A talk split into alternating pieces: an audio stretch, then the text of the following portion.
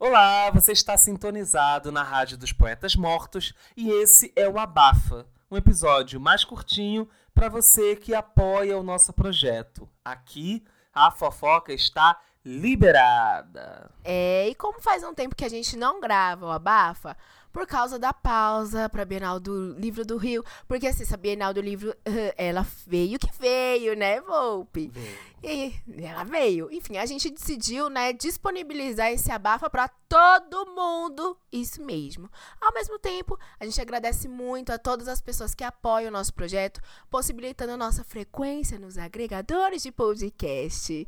Mas, Volpe, vamos lá? Vamos, vamos abafar. Ou melhor, Vamos. fofocar.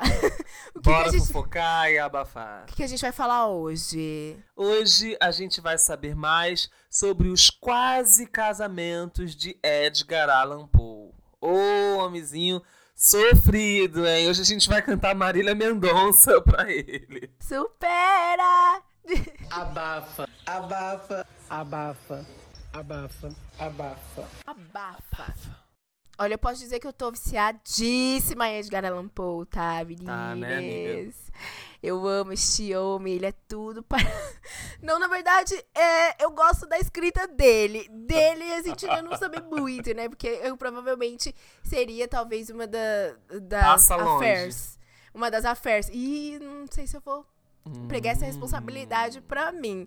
Mas já pegando esse gancho, né, gente? Quem assistiu o episódio anterior ouviu a gente falar sobre o interesse do Edgar por uma senhorita belíssima chamada Sarah Ellen Whitman.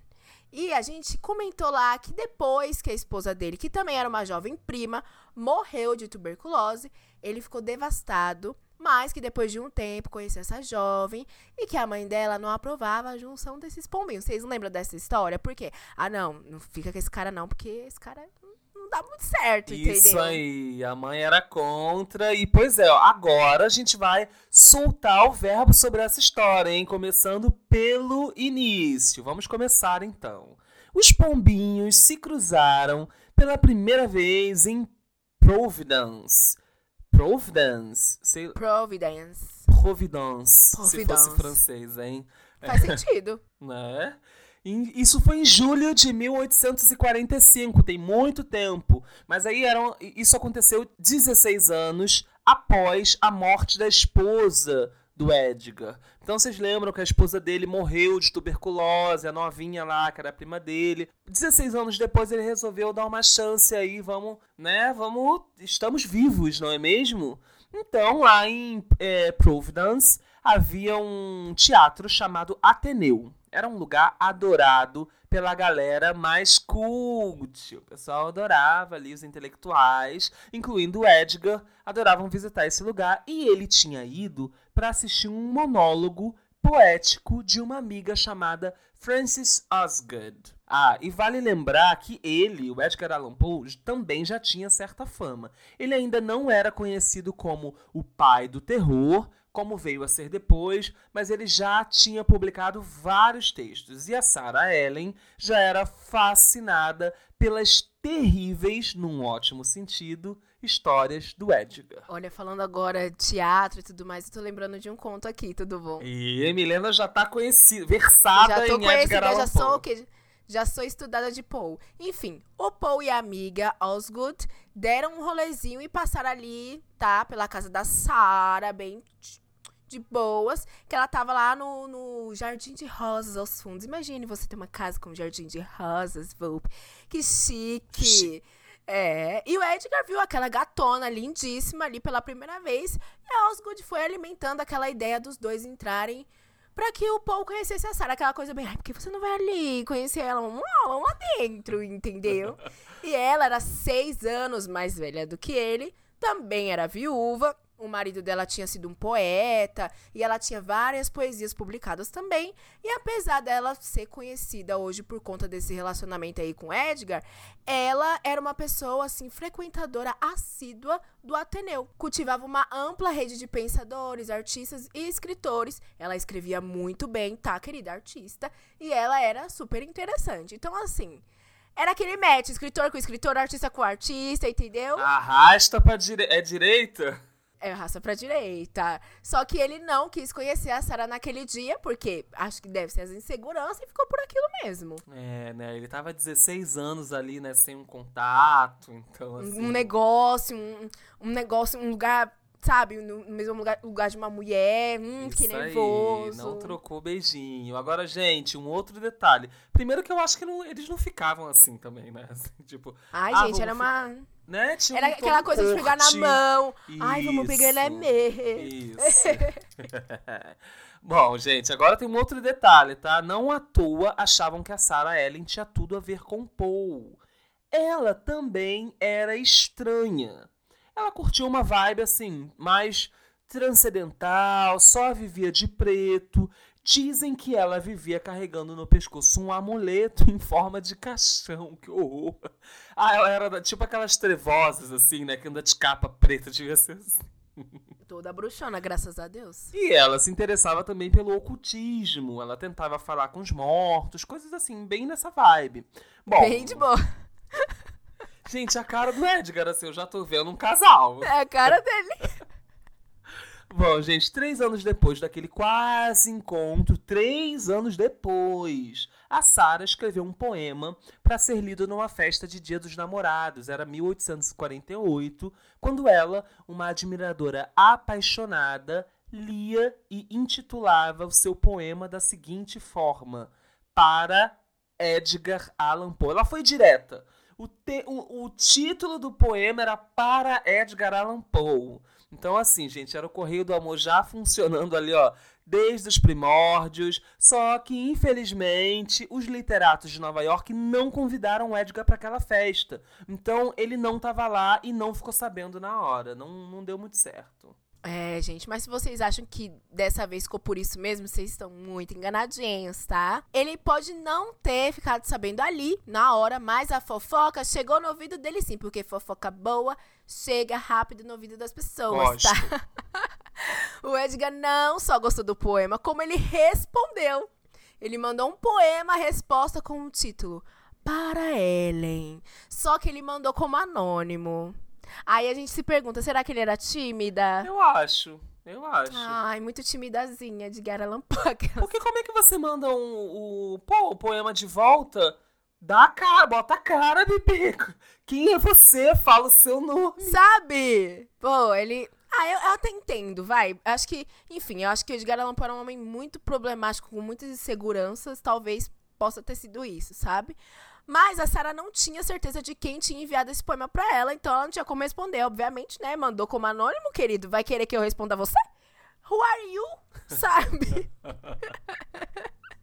Enfim, não era SMS, WhatsApp, DM, não tinha essas coisas naquela época. A gente tá falando de 1800 aqui. E o poema demorava pra chegar. Eles não moravam perto um do outro, então tinha todo aquele mistério, aquele calorzinho. Sabe quem será que foi que mandou pra mim misericórdia? E só três meses depois, veja bem, o Paul ficou animadinho de novo e enviou pra ela um poema novo. Só que dessa vez ele fez referência ao dia em que viu ela pela primeira vez no Jardim de Rosas atrás da casa dela. Dessa vez ele falou assim: Hum. Ai, te vi linda e bela lá no Jardim de Rosas, querida, linda, maravilhosa, magnífica. E aí ela. E se ela. Ah, se ela viu ele naquele dia, então eu acho que ela, ó, ligou uma coisa na outra. Ligou os pontinhos. Gente, ela era fã dele, né? Então imagina, né? Não era só fã, ela, nessa época ela já era apaixonada, né? Que ela já tinha feito o poema. Sim, ela fez o poema e mandou pra ele. Ele simplesmente, beijo, querida, vou mandar o anonimato. Que isso, Ai, cara? gente, a fama. Bom, os dois começaram a passar mais tempo juntos, finalmente. Eles amavam literatura demais e tinham várias coisas em comum. Eles nutriam o interesse um pelo outro ali, mas tinha uma questão. O Edgar, ele não curtia as amizades da querida. Não Ih. gostava. Não gostava da galera, não gostava dos amigos. Era assim, gosto de você, mas seus amigos não sei, tá? E assim, que turma, como é que era essa, essa galera, assim, que andava com ela? Eles eram conhecidos como os transcendentalistas. Era uma galera mais mística ali, parecido com. Uma galera parecida com ela. Então, uma galera que vivia de preto, interessada na ciência, no, no na coisa transcendental, Um uma coisa ali. Isso, uma vibe de espíritos. E eu não sei porquê, mas o Edgar não gostava e não, não simpatizava dessa galera. Ele chegou, inclusive, a dizer para Ellen o seguinte: Meu coração está pesado, Ellen, pois vejo que seus amigos não são meus. Eita, como ele é dramático! É, gente! E apesar disso, o romance entre os dois ficou ali na base das cartas, né? Foram vários torpedinhos entre eles, até que perto do Natal, naquele mesmo ano, o Paul estava em Providence quando recitou um poema em público pra Sarah. Olha, o último romântico, Aê! gente. Veio aí. O último romântico. E ali, e ali, né, naquela mesma hora, ela queria casar. Aí, let's go! Bora. Chega de enrolação. Chega de enrolação e tudo po- poderia ser assim, legal, mas as coisas não andavam bem pro Edgar, não.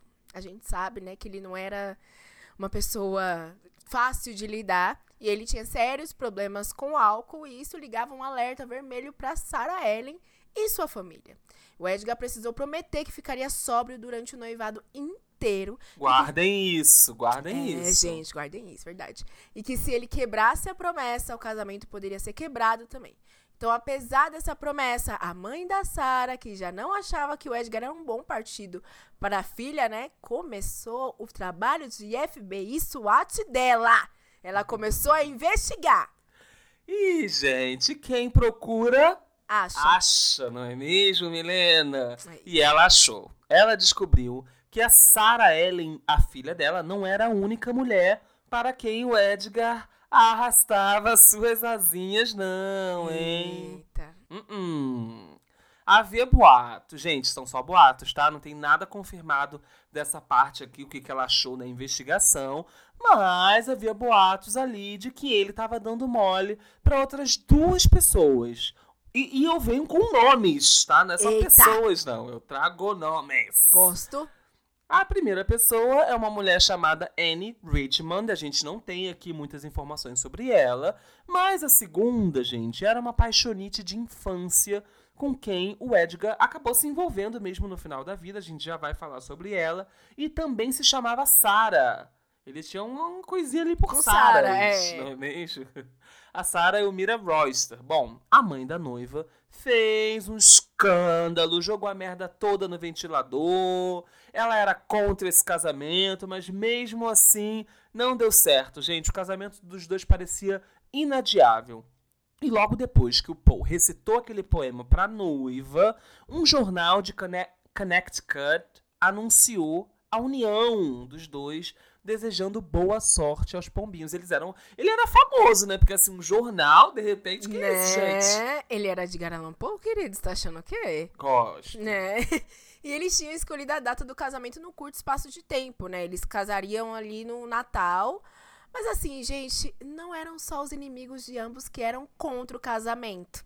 Até os amigos deles não gostavam dessa ideia.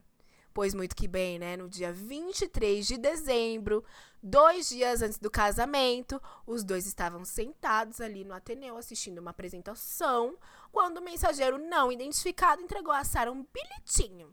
Um negocinho. Hum, o que será que eu tinha nesse bilhetinho? e na cartinha tava escrito que o futuro marido dela tinha quebrado a promessa da sobriedade. E ele não tava só bebendo escondido, como tinha bebido na manhã, de manhã, naquele mesmo dia, tá? Devia escovar bem o dente ali pra não deixar nenhum bafo, tomar um banho, sabe? Com certeza. Oh, Vixe, meu gente. Deus. Aí, aí não teve como, né, Volpe? Não teve como, naquele momento, ela pirou, porque assim, fazer uma promessa, gente, naquela época não era igual hoje, não. Ela prometeu, ah, blá, blá, blá. não, ali era tudo levado a ferro e fogo. Então, assim, se ele tava mentindo pra ela, se ele tinha quebrado o juramento, eles não poderiam mais se casar. Então, assim, a Sarah saiu correndo pra casa naquela hora, igual cena de filme. Oh, não! Saiu correndo. Ai, meu Deus. E naquela noite ela tentou perder a, consci- a consciência inalando éter com um lenço. Gente, esse povo era, Era bem É assim. ópio, é éter. Eita Loucão, misericórdia. Bom, gente, não se sabe quem mandou aquela carta, quem foi a pessoa, né? O men- mensageiro que foi ali. Eu achei estranho que ela acreditou na carta assim tão. Poderia Né? ter sido inventado, gente, por qualquer pessoa, sei lá. Bom, ninguém sabe quem mandou, mas no final das contas, a pessoa conseguiu o que queria. O casamento não aconteceu. Os dois nunca mais se veriam. E o Paul culpou, Paul culpou a mãe da noiva pela separação. Eu acho que foi ela. Ah, com certeza. Ou, e e o, o inimigo dele também po- pode ter sido. E o É o, Rufus. o Rufus. Hum. Gente, gente. Nossa, é verdade, hein? Hum, ele podia ter ido atrás da mãe e falado, calma aí que eu vou te ajudar a resolver isso. Exatamente. Tá. Ok. Olha, gente, que inferno na vida deste homem. Enfim, a gente falou aqui da, da outra Sarah, né? A Sarah Royster.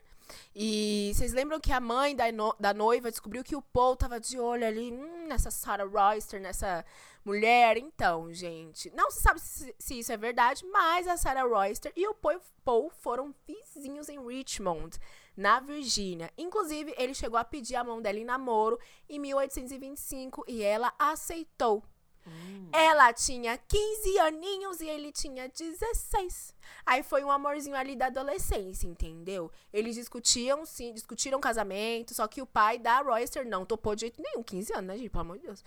E aí, né, gente, o Paul não era nada fácil, da mesma forma que ele fez com a Virginia. Anos depois, eles noivaram escondidos. Eita, o Paul, ele, ele, ele quebra regras, né? Ele E ele quebra gosta de regras. fazer escondidinho, né? É escondidinho, Então tá. exatamente. E isso aconteceu, né? Foi assim que ele começou as aulas na Universidade da Virgínia em 1826. Eita, como esse Paul é, é misteriosa. Ai, pois é, gente. Ele era ali apaixonado pela Sarah Royster, nananã, pediu em casamento, não aceitou. Aí, bom, noivaram escondidos e o pai da noiva, ele descobriu. Cara, as pessoas nessa época eu fico impressionada como descobrem, né? Ah, mas Porque aqui, ó, hoje em dia na tecnologia a gente até entende, mas antes? Que É a fofoca, é o poder do boato. Gente, mais um casamento que falhou pro Paul, porque o sogrão dele, que não era sogrão, né? Que era sogrão só é. na cabeça do Edgar Allan Poe, o sogrão foi lá e interceptou o casamento. E não só isso, ele destruiu todas as cartas do Poe pra filha dele, proibiu qualquer contato entre os dois. Terrível. Então, assim, ó, tempos depois, o seu Royster contou que desaprovava o casamento só porque o Paul era muito novo.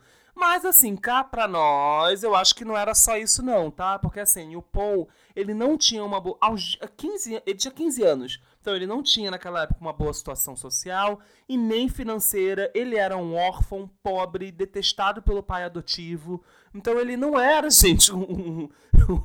ele não era. Não, não, não, não, não, não. O pai não queria esse casamento. Meu Deus, eu tô entrando em desespero. Com a minha filha, não. Ele era desgraçado, ridículo, sem teto, sem futuro. Meu Deus, coitado. Ai, gente. Enfim, né? Pra quem quiser mais fofoca, aos 17 anos, a Sarah Royster casa com quem? Com quem? Um empresário milionário, Tá né? vendo? Porque o pai. O pai queria isso pra ela.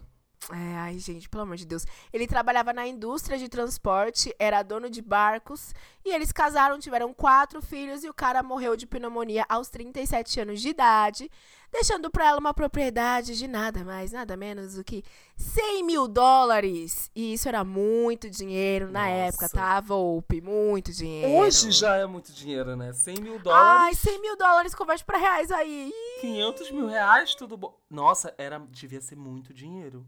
Devia ser muito dinheiro, né, cara? Devia render até o Nossa, O habitat. muito. Porque no século XIX, a gente tá no século XXI, imagina, devia ser tipo um milhão.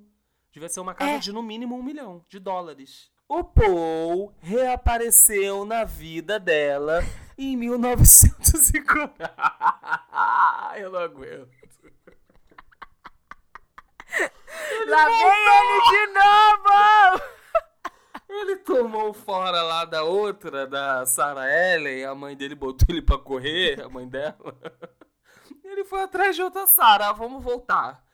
Aí ele reencontrou a Sarah da, da adolescência. Ai, meu Deus. Então, gente, céu. assim, um belo dia ele tava lá na Virgínia, ele resolveu voltar pra sua terra natal e deu de cara com esse amor da adolescência ali e tudo mais. Reacendeu aquela chama, devia ter reacendido. E aí, gente, o Paul mais uma vez queria o quê? Se casar com a Sarah. É, é o Bruno Mars. I think I wanna marry you. Ele é o Bruno Sim, Mars. dessa toca aí. DJ. É. Gente, ele começou a pressionar a Sarah, querendo se casar com ela. Eu não sei se a Sarah também queria, mas eu acho que devia dar uma condição ali pra ele, né? E tal. Ela Uhum. também já tava viúva, o cara morreu cedo, né? O marido dela lá milionário. Então, assim, só que tem um problema. Se a Sarah aceitasse se casar com o Edgar, ela perderia uma parte da propriedade de 100 mil dólares, vulgo um milhão de dólares na época, né? É, e quem, do nada, quem ia querer se casar com um cara que apareceu do nada pra ela perder essa propriedade dela? Não sabia se ele realmente gostava dela, não sabia se era interesse. Tudo podia Ush, acontecer. Alcoolista, todo fudido. da- Exatamente. Enfim, e os filhos dela não queriam deixar de jeito nenhum que esse, casa- que esse casamento acontecesse, né? Mas eles nem precisaram fazer muito esforço, não. Porque poucos meses depois, infelizmente, o Paul morreu sem nunca ter se casado de novo. Ah. E ela, é, a primeira moça a quem ele beijou e quis se casar, se tornou imortalizada nos poemas O Corvo, que é tristíssimo, e Annabel Lee, que é tristíssimo também. Mas isso são boatos, tá, gente? Só que eu recomendo bastante a leitura. Eu acho que o Corvo, ele é. eu- acho que ler os dois em seguida é até bom. Ah, nunca saberemos, né, se é sobre ela que ele estava falando, mas é, pare- me parece, assim, na, porque a narrativa é muito... Parece que ela foi o grande amor da vida dele, né? Eu acho que o primeiro, né, da, da primeira Sarah, Sarah Ellen, me lembrou muito o conto dos óculos que a gente tava conversando. Hum, Teatro, não sei o quê. E nesse o conto. Ateneu. É, e nesse conto ele, ele ia pra um. Acho que, era, acho que era ópera, alguma coisa assim. E aí tinha essa mulher belíssima e tudo mais. Então, lembrei muito da Sarah Ellen. Era ela, era ela. Eu Sabe? sei que era ela. E eu, ih, olha a Sarah aí! É, Ai, gente, isso é o mais legal, né? Que depois que a gente conhece a história, tudo que a pessoa escreve muda, né? Faz mais Muda. sentido. Não, muda. E assim, é, é- esse conto do óculos, ele, ele termina de um jeito assim meio tenebroso. Óbvio, né? Quase todos os, os contos de Edgar Allan Poe terminam tenebrosos. Mas esse, assim, eu tava lendo, eu tava até falando, nossa, tá tão diferente porque parece mais um romance, assim, um cara muito apaixonado. Cheguei no final, fiquei, oh meu Deus. Do céu. Estraçalhada. Estraçalhada. Agora, o corvo é muito triste, né? Porque é muito. Uma morte ali te visitando praticamente todos os dias.